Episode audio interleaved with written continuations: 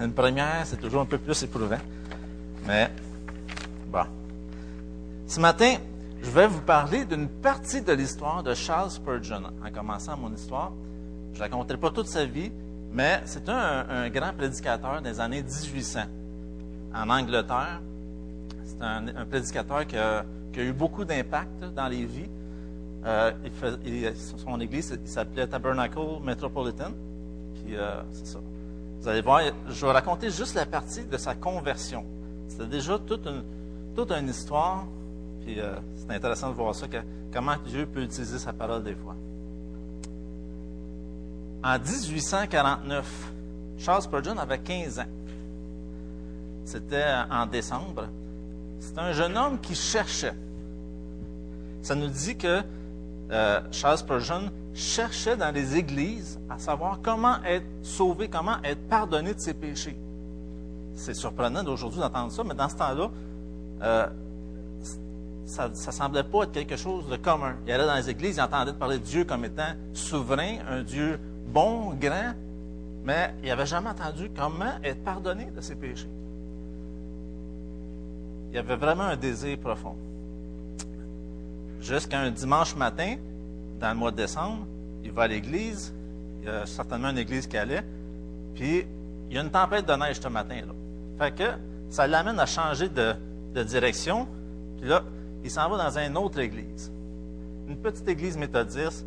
Il avait entendu parler des autres comme étant des personnes que quand ils chantaient, ils chantaient tellement fort que ça donnait mal à la tête. il avait déjà une, une impression, mais ça ne l'a pas arrêté. Il désirait savoir comment être pardonné de ses péchés. Il rentre dans l'église, il y a à peu près 12-15 personnes. Puis là, il se dit, bon, aller m'asseoir. Euh, ça va sûrement commencer bientôt. Fait que là, il s'assoit. Il s'aperçoit qu'après un certain temps que le prédicateur, qui devait être là ce matin-là, il n'était pas là, à cause de la tempête de neige aussi. Fait que là, euh, il attend un peu, il voit qu'à mon coup, il y a un monsieur qui se lève, un monsieur maigre, un grand monsieur. Il dit que probablement c'était peut-être un tailleur ou un cordonnier. Qu'il se lève, il s'en va en avant. Là, il s'aperçoit que ça devrait être lui qui va apporter la parole. Fait que là, il a comme une impression. Il se dit, c'est pas d'être un, un, monsieur bien instruit, mais c'est pas grave. Il dit, peut-être que Dieu va me parler ce matin. Fait que là, le monsieur commence à parler. Puis déjà, en commençant à parler, il s'aperçoit que le monsieur a de la misère à, dire ses mots. Qu'est-ce que le monsieur a dit? Je vais vous le, je vais vous le lire parce que c'est quand même. Je vous dire précisément. Il, il, a commencé en disant, parce que le texte qui touchait cette journée-là, c'était Regardez à moi, et vous serez sauvés, vous tous qui êtes aux extrémités de la terre. Il commence. C'est vraiment un texte tout simple. Il dit Regardez. C'est pas trop compliqué de regarder. C'est pas comme lever le pied ou le doigt. C'est juste regarder. C'est pas la peine d'avoir fait des études pour apprendre à regarder. Même si vous êtes le plus grand idiot du monde, vous pouvez regarder. Pas la peine de gagner des millions pour regarder. N'importe qui le peut, même un enfant. Il continue. Regardez à moi. Hey, dit-il, avec son accent de l'Essex. Beaucoup d'entre vous regardez à vous-même, mais ça ne sert à rien de regarder là vous ne trouverez jamais un réconfort en vous-même.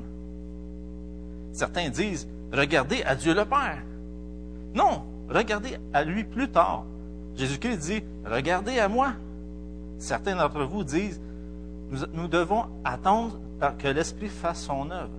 Vous occupez pas de ça pour l'instant. Regardez à Christ. Le texte dit, regardez à moi. Là, Charles Spurgeon dit, après une dizaine de minutes, il avait pas mal utilisé tout, le, tout ce qu'il avait à dire. Fait là, il commence à regarder dans la salle. Là, il regarde qui, qui, qui est dans la salle. Puis comme il dit que c'est sûr qu'à 12, 15 personnes dans une salle, s'il y a un nouveau, ça paraît. Là, il voit Charles Spurgeon, un, un jeune qui est là.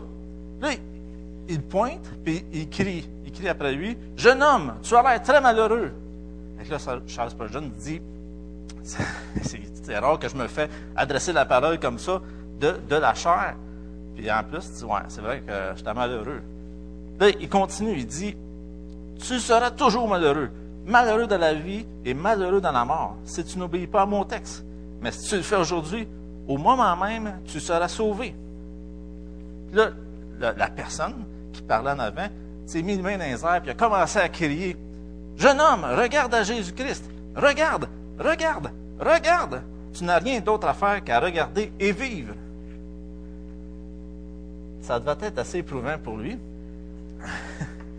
C'est un dimanche matin assez, euh, assez riche en émotions. Mais à partir de ce point-là, euh, Charles Spurgeon a comme, a comme entré dans une bulle parce que ça l'avait vraiment touché. Dieu a utilisé trois mots, regarde à moi, pour toucher son cœur. Malgré le prédicateur, malgré l'Église, malgré tout ce qu'il pensait de l'Église, Dieu a touché son cœur. Puis, euh, la personne a continué de parler après, mais à, ce moment-là, Charles Spurgeon a connu Jésus-Christ, a demandé pardon à Dieu, c'est à partir de là qu'il a voulu commencer son ministère. Pour moi, maintenant, cette, cette, petite illustration-là, ça me fait du bien parce que je me dis qu'avec trois mots, il a réussi à toucher du monde. si je suis capable de dire quelques mots qui peuvent vous toucher un matin, ça met un petit peu moins de pression. fait que,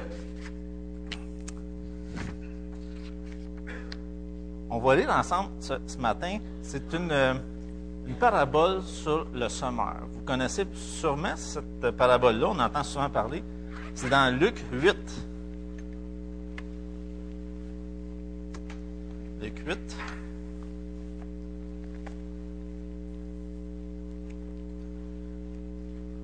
Cette parabole-là se retrouve dans Matthieu, dans Marc et dans Luc. Mais ce matin, on va aller juste dans, ben, en plus grande partie dans Luc. Donc, Luc 8, ça part de 4, on va aller jusqu'à 8 pour l'instant. Ça dit, une grande foule s'était assemblée et des gens étant venus de diverses villes auprès de lui, il dit cette parabole. Un sommeur sortit pour semer sa semence. Comme il semait, une partie de la semence tomba le long du chemin. Elle fut foulée aux pieds et les oiseaux du ciel la mangèrent. Une autre partie tomba sur le roc. Quand elle fut levée, elle sécha parce qu'elle n'avait point d'humidité. Une autre partie tomba au milieu des épines. Les épines crurent avec elle et l'étouffèrent. Une autre partie tomba dans la bonne terre. Quand elle fut levée, elle donna du fruit au centuple. Après avoir ainsi parlé, Jésus dit à haute voix, que celui qui a des oreilles pour entendre, entende. Donc, Dieu s'adresse à celui qui désire l'entendre. Qui sont ces personnes-là? Moi, ce matin, je vais m'arrêter sur qui sont ces personnes-là qui désirent entendre et comment devenir une personne qui désire entendre la parole de Jésus. Avant de toucher ces deux points-là, j'aimerais juste faire un, un petit aperçu, un survol du texte avec des petites questions bien simples. Peut-être que vous le faites dans votre culte personnel, mais c'est des petites questions qui peuvent nous aider à mieux comprendre le texte. Vous allez voir des questions comme, premièrement, qui, qui est dans cette parabole, dans ce contexte-là, qui, qui qu'on voit là-dedans? Premièrement, c'est sûr, il y a Jésus qui enseigne, c'est celui qui apporte la parole. Deuxièmement, on voit qu'au verset 4, une grande foule. Donc, c'est une grande foule qui est devant Jésus. Et même, il décrit aussi que c'est des gens étant venus de diverses villes. Fait qu'on pouvait s'attendre à toutes sortes de personnes qui étaient là. Des personnes qui désiraient être guéries. Des personnes qui désiraient entendre Jésus parce qu'ils avaient entendu parler de lui. Des personnes qui suivaient le monde parce qu'il y avait comme une foule, fait qu'on va suivre, on va voir ce qui se passe. Fait qu'il y avait toutes sortes de gens à différents niveaux, il était intéressé d'entendre vraiment ce que Jésus avait à dire. Un autre groupe de personnes, verset 9, ses disciples. Les disciples, un plus petit nombre, il y avait certainement des douze qu'on connaît. Il y, avait, il y avait les femmes, il y avait des femmes qui, sont nommées juste au début du chapitre 8, des femmes qui servaient Jésus. Et aussi, certainement, aussi d'autres personnes qu'on n'a pas les noms ici dans le texte. Donc, c'est des personnes qui étaient quand même assez proches de Jésus, qui le suivaient, qui étaient avec lui régulièrement. On, on va avec une deuxième question, quoi? C'est quoi le. Qu'est-ce qu'on parle ici? C'est assez simple. On parle d'une parabole sur l'agriculture, la semence. On a là-dedans le sommeur, la semence, quatre terrains. on voit aussi qu'il y a des résultats à cet acte-là de semer. Donc, il se passe de quoi après pour chacune des terres? Puis, euh, il y a même, Jésus adresse des avertissements face à ça. Il y a un message que Jésus veut passer là-dedans. Euh, donc, c'est rien de compliqué. Jésus, comme habituellement, qu'est-ce qu'il fait? C'est qu'il prend une réalité terrestre, quelque chose qu'on connaît, pour expliquer quelque chose de divin. Donc, c'est quelque chose d'assez simple jusqu'à date. Troisième et dernière question, l'adresse qu'on pourrait s'adresser, c'est pourquoi, pourquoi Jésus amène cette parabole-là? Il y a plusieurs gens, des gens qui viennent de partout, différents intérêts. Cette parabole-là, on peut voir l'explication, on va le lire ensemble, les versets 9 à 15. Il explique, Jésus explique sa parabole. On va le lire ensemble. Ça dit Ses disciples lui demandèrent ce que signifiait cette parabole. Il répondit Il vous a été donné de connaître les mystères du royaume de Dieu. Mais pour les autres, cela leur est dit en parabole, afin qu'en voyant, ils ne voient point et qu'en entendant, ils ne comprennent point. Voici ce que signifie cette parabole. La semence, c'est la parole de Dieu. Ceux qui sont le long du chemin, ce sont ceux qui entendent, puis le diable vient et enlève de leur cœur la parole, de peur qu'ils ne croient et soient sauvés. Ceux qui sont sur le roc, ce sont ceux qui, lorsqu'ils entendent la parole, ils la reçoivent avec joie, mais ils n'ont point de racine. Ils croient pour un temps et ils succombent au moment de la tentation. Ce qui est tombé parmi les épines, ce sont ceux qui, ayant entendu la parole, s'en vont et la laissent étouffer par les soucis, les richesses et les plaisirs de la vie. Et ils ne portent point de fruits qui viennent à maturité. Celui qui est tombé dans la bonne terre, ce sont ceux qui, ayant entendu la parole avec un cœur honnête et bon, la retiennent et portent du fruit avec persévérance. Donc, il explique la parabole. Dans le fond, je pourrais finir là, puis vous avez tout ce que vous avez besoin là-dedans, mais je vais poursuivre parce qu'il y a des choses que je veux vous dire là-dedans euh, que je trouve très intéressant. On voit le pourquoi. Jésus ne parle pas de la parabole pour, euh, comme étant, on pourrait, dire, pas en tant que tel le message de l'Évangile, mais comment qu'on reçoit, ce message-là? La parabole, c'est euh, dans le fond, Jésus veut s'adresser à des gens pour leur dire faites attention comment vous entendez. Parce que, comme je vous disais, il y a plusieurs personnes, il y a une foule qui est venue, puis n'importe, il a pas l'intérêt est divers, c'est assez, euh, assez différent d'une personne à l'autre, mais Jésus dit faites attention comment vous entendez. Qu'est-ce que je vais vous dire? C'est important. Jésus veut vous montrer l'importance d'écouter d'entendre. Euh, la parabole s'adresse à tous. Il y avait les, disciples, comme il y avait la foule, peut-être là-dedans qu'il y en avait déjà qui a entendu parler de Jésus, plus que d'autres, mais Jésus s'adresse à tout le monde. J'aimerais ça juste vous ouvrir une parenthèse à ce point-là, avant de sauter aux deux, points que je vous ai énumérés tantôt. Nous aussi, on a entendu la parole. Peut-être, il y en a, ça fait plus longtemps, d'autres, c'est plus récent. Cette parole-là s'adresse à nous aussi. Qu'est-ce qu'on fait avec la parole qu'on a entendue? On peut être dans une de ces quatre terres-là. Ce matin, je vais vous euh, donner un petit devoir à faire ici présent. Même, on peut y penser après. Mais dans quelle terre qu'on se retrouve? Il y a quatre sortes de terres que Jésus nous donne. Puis ce matin, on, peut se faire un examen face à nous-mêmes. Dans, dans 2 Corinthiens 13, 5, Paul dit Examinez-vous vous-même pour savoir si vous êtes dans la foi. Éprouvez-vous vous-même. Ne reconnaissez-vous pas que Jésus-Christ est en vous? Donc, c'est important de faire le point. Comme la foule qui était venue devant Jésus, pourquoi qui était là? Nous, ce matin, pourquoi? Pourquoi qu'on est là? Euh, ça va être un bon temps pour, s'arrêter puis vraiment réfléchir là-dessus la parole de Jésus n'est pas qu'une simple parole. On pourrait dire des fois, des fois on, parle gros pour, il y a l'expression on parle gros pour rien dire, mais Jésus, quand il parlait, c'était vraiment important, c'était la vérité qu'il nous disait. Puis, il faut la s'arrêter sur ces paroles-là.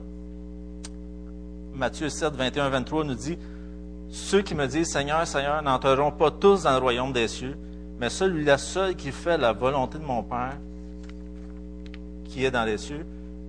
Plusieurs me diront ce jour-là, Seigneur, Seigneur, n'avons-nous pas prophétisé par ton nom? N'avons-nous pas chassé des démons par ton nom? Et n'avons-nous pas fait beaucoup de miracles par ton nom? Alors je leur dirai ouvertement, je ne vous ai jamais connu. Retirez-vous de moi, vous qui commettez l'iniquité. Le jour qu'on va être devant Jésus-Christ, ça va être trop tard. Donc c'est vraiment maintenant qu'il faut faire le point.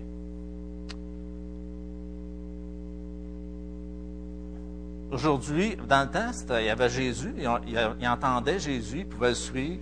Mais aujourd'hui, comment on peut entendre la parole? Comment on peut désirer entendre cette parole-là? C'est tout simplement comme ce matin dans les chants.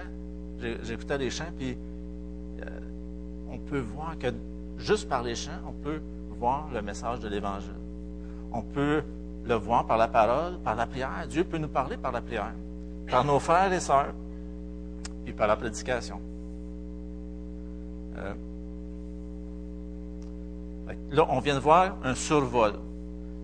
Je saute à mon, premier point qui dit à quoi ressemble celui qui désire entendre la parole?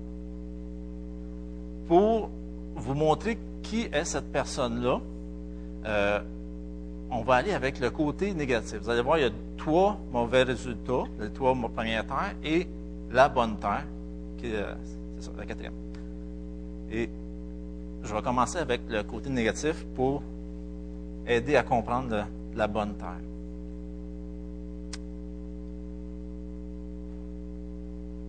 Le premier terrain, celui qui reçoit en premier, qui décrit la, semence, la parole, c'est celui que je pourrais dire qui, la reçoit intellectuellement.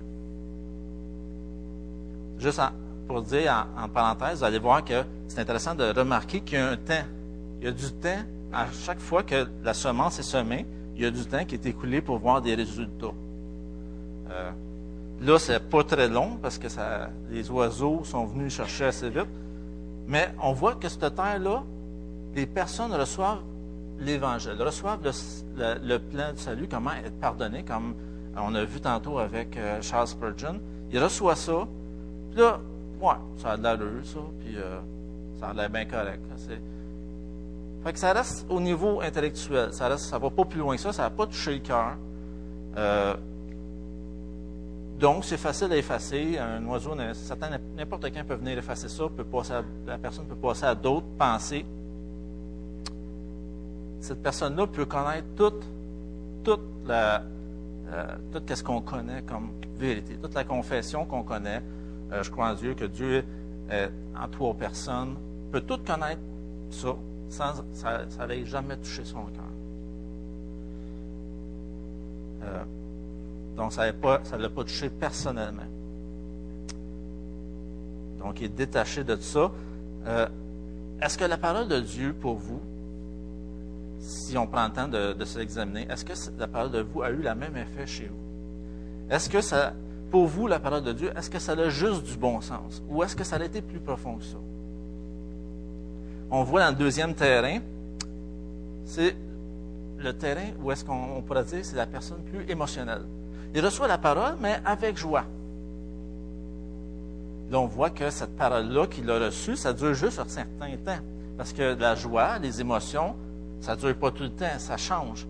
Ou à moindre épreuve qui arrive, ben, si tu étais content avant, ça se peut que tu deviennes euh, soit frustré ou que ça change. Est-ce qu'on a reçu cette parole-là avec émotion? Est-ce que c'était seulement ça? Est-ce que vous pouvez vous reconnaître dans, ce terrain-là? Est-ce que vous pouvez dire, ah, moi, un jour, euh, oui, j'ai cru en Dieu, puis euh, j'ai, demandé pardon, puis je le sais parce que je le sens. C'était-tu juste ça? Il y a plus que ça.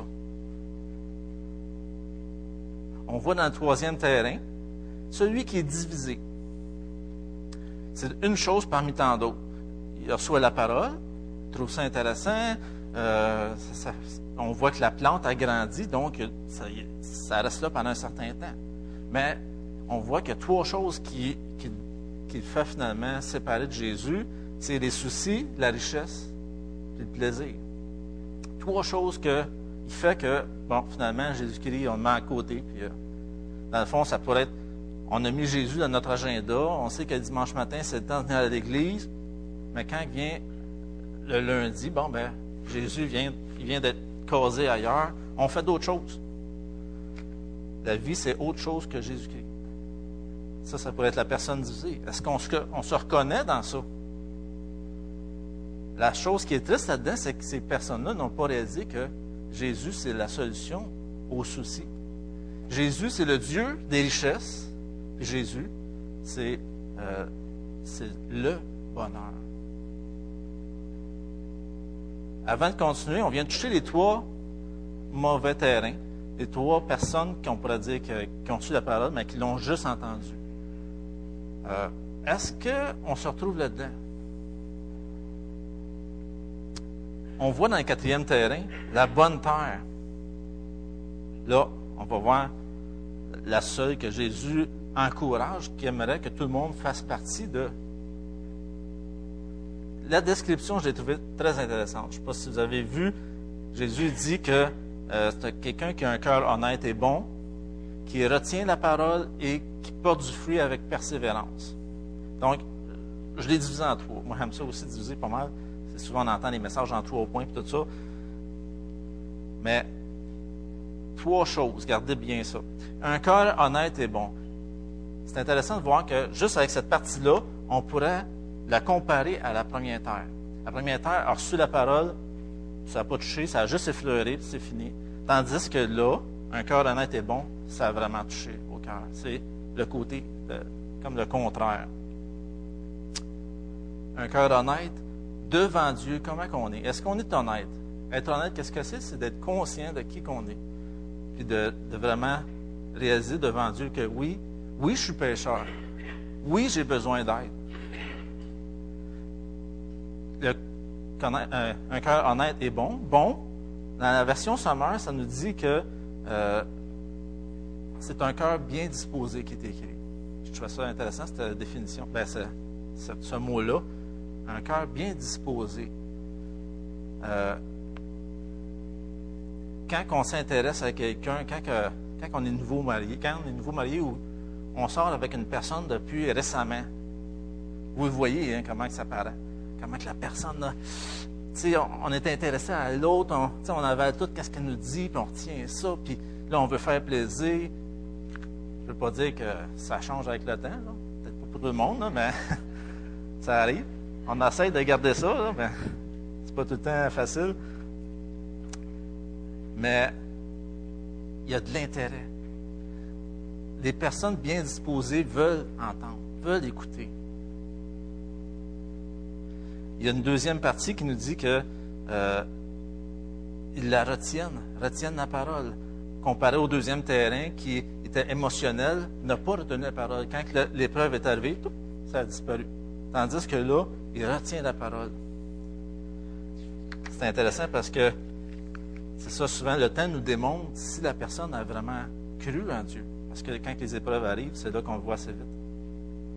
Pour ces personnes-là, le quatrième terrain, la parole est précieuse. Parce que cette parole-là, dans l'épreuve, va lui servir. Pourquoi?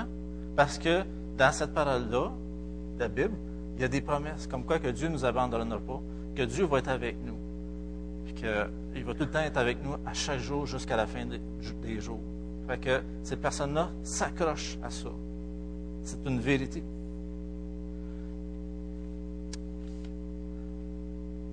Puis troisièmement, porte du fruit avec persévérance, comparé au troisième terrain, qui n'a pas porté de fruit, mais elle apporte du fruit c'est le fun de voir que Dieu bénit ces personnes-là.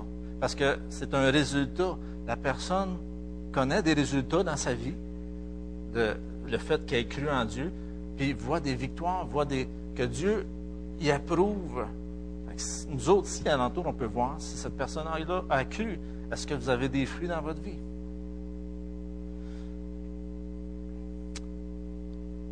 Donc, Jésus s'adresse au cœur, à l'oreille du cœur.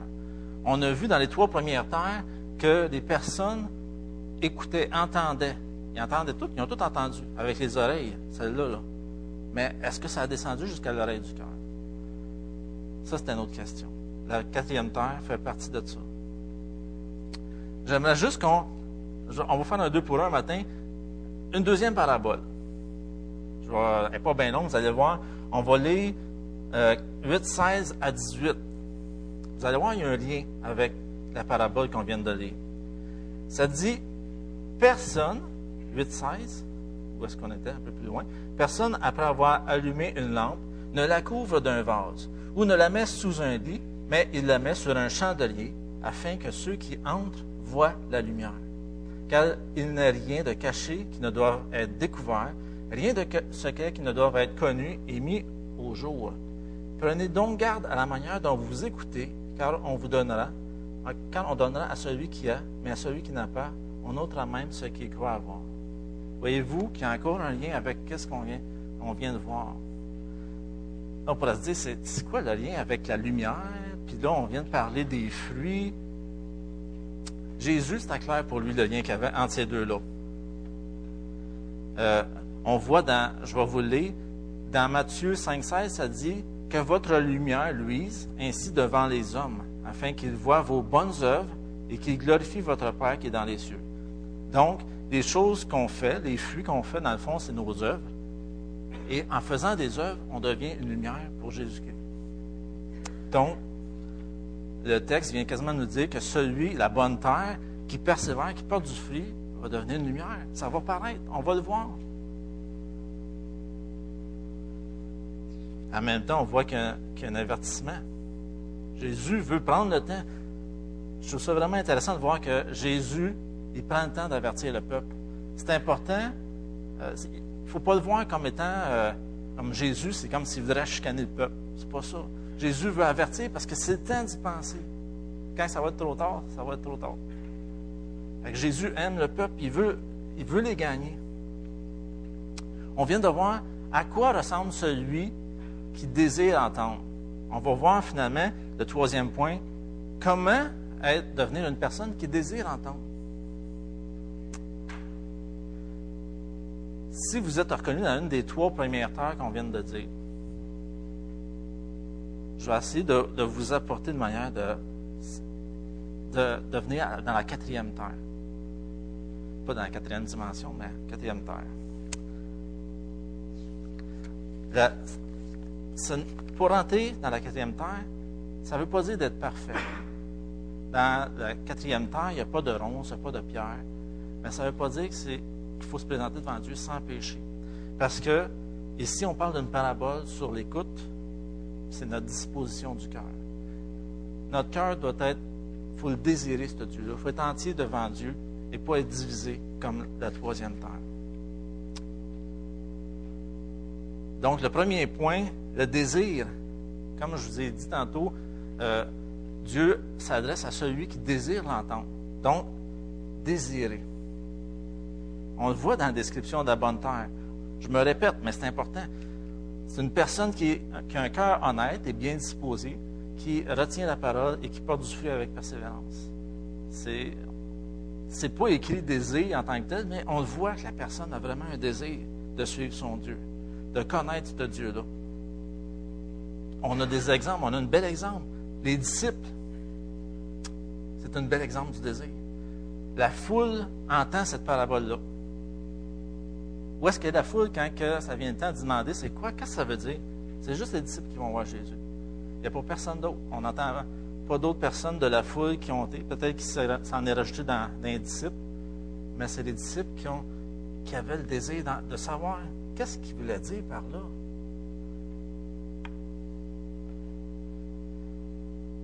C'est un petit nombre dans la foule.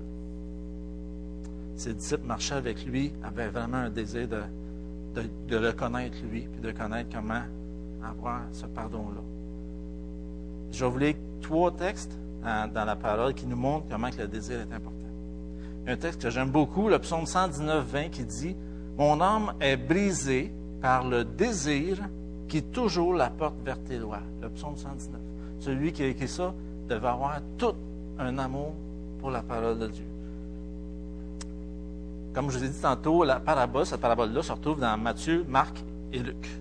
Dans Matthieu, il y a un verset qui est, de plus, puis je vais vous le lire. Ça dit, je vous le dis en vérité, beaucoup de prophètes et de justes ont désiré voir ce que vous voyez et ne l'ont pas vu, entendre ce que vous entendez et ne l'ont pas entendu. Voyez-vous comment c'est important cette parabole-là, comment, euh, cette, cette parole-là? Même dans Hébreu 11, 14, 16, les, on parle ici des euh, Abraham, Moïse, euh, Joseph, toutes les personnes qui ont cru, les héros de la foi. Ça dit, ceux qui parlent ainsi montrent qu'ils cherchent une patrie, les héros de la foi. S'ils avaient eu en vue celle d'où ils étaient sortis, le monde, ils auraient eu le temps d'y retourner. Mais maintenant, ils en désirent une meilleure, c'est-à-dire une céleste. C'est pourquoi Dieu n'a pas honte d'être appelé leur Dieu, car il leur a préparé une cité. Cette semaine, ton désir, était-tu présent dans ta vie? Est-ce que ce matin, tu es venu, tu désirais, tu disais, un matin, sûrement que Dieu va me parler. Qu'est-ce qu'il veut nous dire matin? face à ce que je vis, il y a sûrement quelque chose que Dieu veut me parler. Dieu peut et veut s'adresser à chacun de nous. Il a cette puissance-là. Comment ça va avec Dieu? On pourrait se poser cette question-là. Cherchez-vous à comprendre qu'est-ce que Dieu veut pour vous. Souvent, c'est notre péché qui nous empêche de voir qu'est-ce que Dieu veut pour chacun de nous. C'est difficile d'entendre un dimanche matin, je le sais. C'est la seule fois que je me suis retrouvé en avant. D'habitude, je suis plus avec vous autres en arrière. Puis je le sais, moi aussi, j'ai mes combats. Puis je, surtout depuis que j'ai préparé ce message-là, je me suis vu. Puis il y a des choses qui m'empêchent de bien entendre. Euh, qu'est-ce qui tue ça, ce désir-là d'entendre? Je vais vous en nommer quelques-uns. Un cœur mal disposé, comme on a vu dans le texte. Si on n'est pas honnête, si des fois on cherche à. Ah, il me semble que lui, ça va lui faire du bien d'entendre ça. Euh, y a-t-il des distractions? Y a-t-il quelque chose un matin qui vous distrait? Ça, ça peut être facile d'être ailleurs. Euh, est-ce qu'on a un cœur divisé? Est-ce qu'on cherche à planifier qu'est-ce que je vais faire demain? Comment je vais faire ça? Ma maison, ouais, il faudrait bien que. Là, part. Quelque chose de banal comme un manque de sommeil. Je l'ai vécu à quelques reprises. J'arrive ici dimanche matin, je suis assis. Ah, c'est long, et des, des, fois tu checkes l'heure, tu vois. Puis ça, ça peut être vraiment quelque chose qui tue le désir.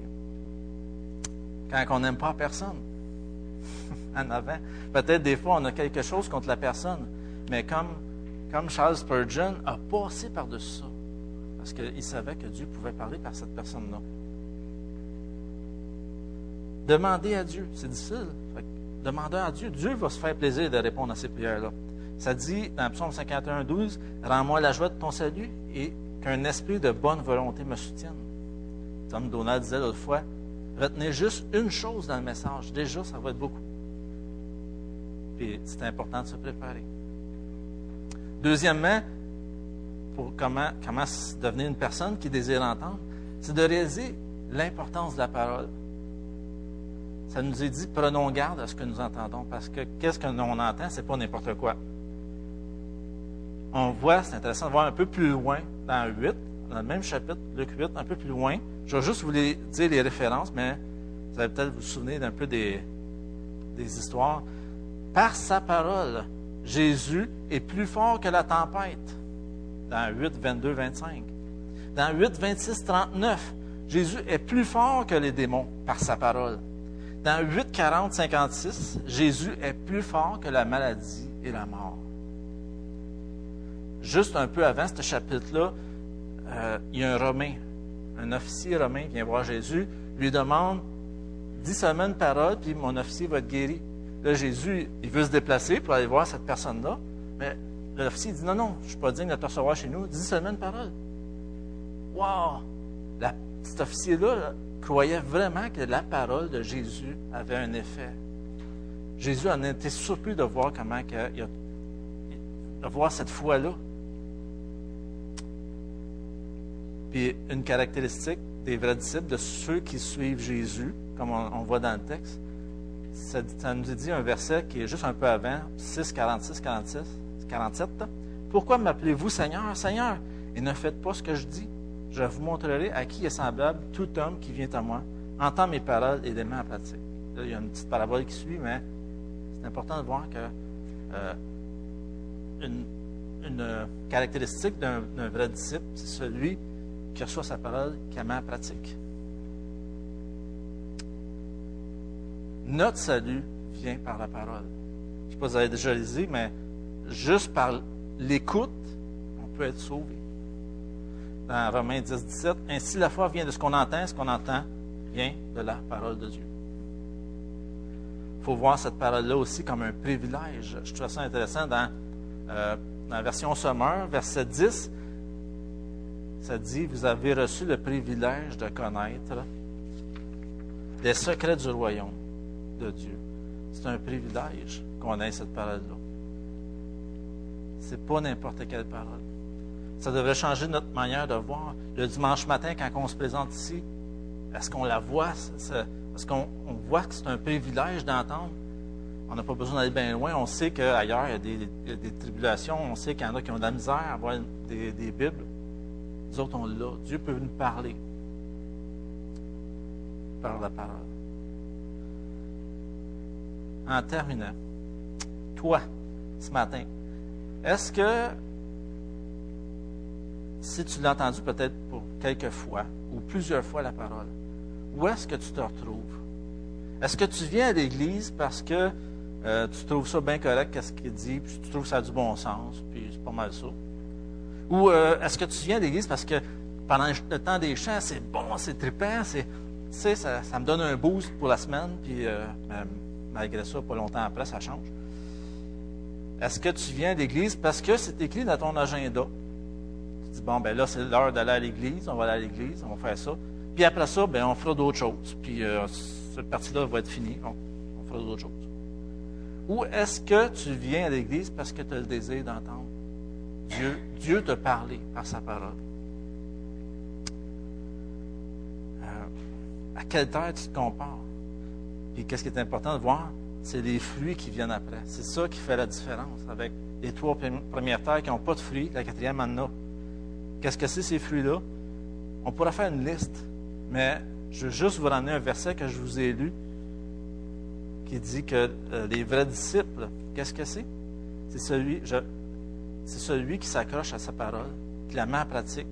On a vu qu'il faut avoir un cœur honnête euh, et bien disposé, c'est celui qui la retient, persévère et qui porte du fruit. C'est celui qui va garder cette parole-là, puis que cette parole-là va avoir un effet dans sa vie. Spurgeon, vous vous souvenez de l'histoire, comment que ça n'a pas été la place qui l'a empêché d'entendre la parole de Dieu, ça n'a pas été la personne, ça n'a pas été quoi que ce soit qui l'a empêché. Il y avait un désir d'entendre la parole. Malgré ça, il y a eu trois mots mais Dieu a parlé au travers de ces trois mots-là. Comment qu'on on efface à la parole de Dieu? Est-ce qu'on désire vraiment l'entendre? Dieu s'adresse à celui qui désire l'entendre. Ce matin, euh, si vous êtes reconnu peut-être dans une des trois premières terres, je vais vous inviter à venir, à venir voir les anciens, à venir voir ceux qui sont sur les photos, comme disait tantôt euh, Jean-François. Euh, si vous avez des questions, gênez-vous surtout pas. ça va nous faire plaisir de, pouvoir vous aider si vous avez des questions. C'est le temps de prendre le temps de faire le point, de réaliser où est-ce qu'on est. je vais terminer avec ça, avec la prière. Euh, on va continuer. Seigneur, je te dis merci pour ta parole. Merci parce que par l'écoute seulement, Seigneur, tu peux transformer nos vies. Merci parce que tu as, as utilisé ce moyen-là et tu nous as donné la grâce, Seigneur, de, euh, de pouvoir entendre, chose qui est difficile de par nous-mêmes. C'est une grâce que tu nous as faite. Et Seigneur, je te prie de continuer de changer nos vies. On a besoin de t'entendre, on a besoin de toi. Aide-nous à réaliser, Seigneur, là où est-ce qu'on est dans notre vie. Est-ce qu'on fait partie des trois premières terres ou si on est vraiment dans la quatrième terre qui va être un jour avec toi? Seigneur, sois, dirige-nous là-dedans, Seigneur. Sois une lumière pour chacun de nous. Merci pour ta parole. On veut te remettre à l'instant de la réunion de tes mains. De ton Fils Jésus. Amen.